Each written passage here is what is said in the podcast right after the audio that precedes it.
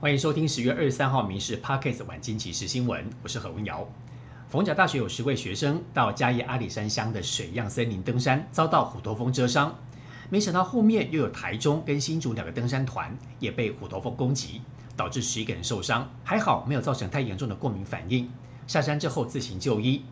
现在水漾森林已经立有告示牌警告，但是仍然阻挡不了登山客的前来，导致两天来发生三起蜂蛰的事故。专家提醒了，秋天是虎头蜂筑巢繁殖的季节，会变得凶猛敏感。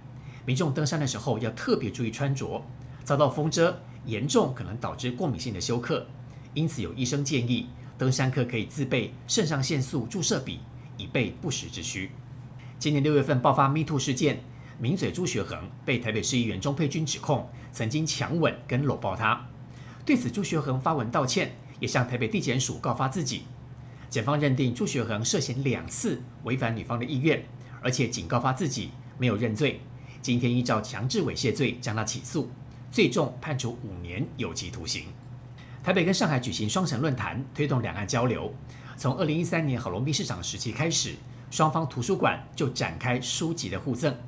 不过最近民众发现，在台北市立图书馆的上海之窗专区，暗藏不少统战书籍，包括习近平专书。以及把台湾纳入中国地理书籍等等，议员痛批蒋市府疏于把关，而对此馆方紧急的下架相关争议的书籍，还要重新审视所有的图书内容。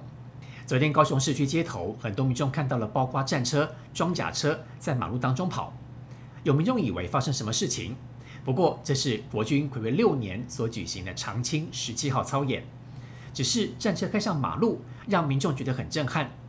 而面对中国文攻武赫，国军展现了保家卫国的决心，也让民众看到战车、装甲车在大马路当中啪啪走的震撼景象。立法院的研究大楼今天一大早疑似因为水管破裂，导致一二楼淹大水，不止公共区、走廊、二楼更严重。国民党立委王宏威以及民进党立委范明的办公室最惨，从预算书、办公室的木头桌椅，甚至连音响、咖啡机都被淋湿，损失惨重。立院人员说了，漏水是因为设备老旧所导致，而如何防止类似的情形，恐怕还得伤脑筋。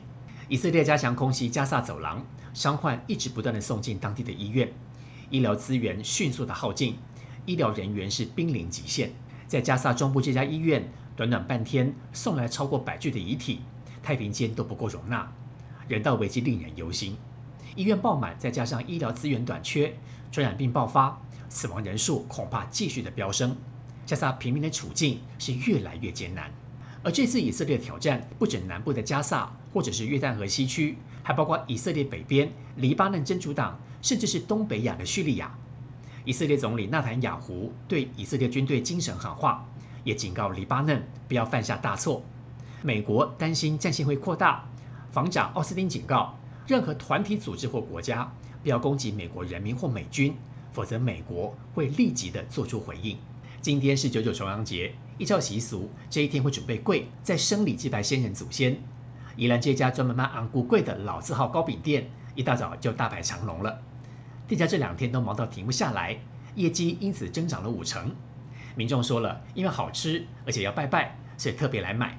不过，昂古贵还有古早味蛋糕，祭祀的备品也能依照口味喜好来搭配。要让传统文化可以代代相传。以上新闻由民事新闻部制作，感谢您的收听。更多新闻内容，请上民事新闻官网搜寻。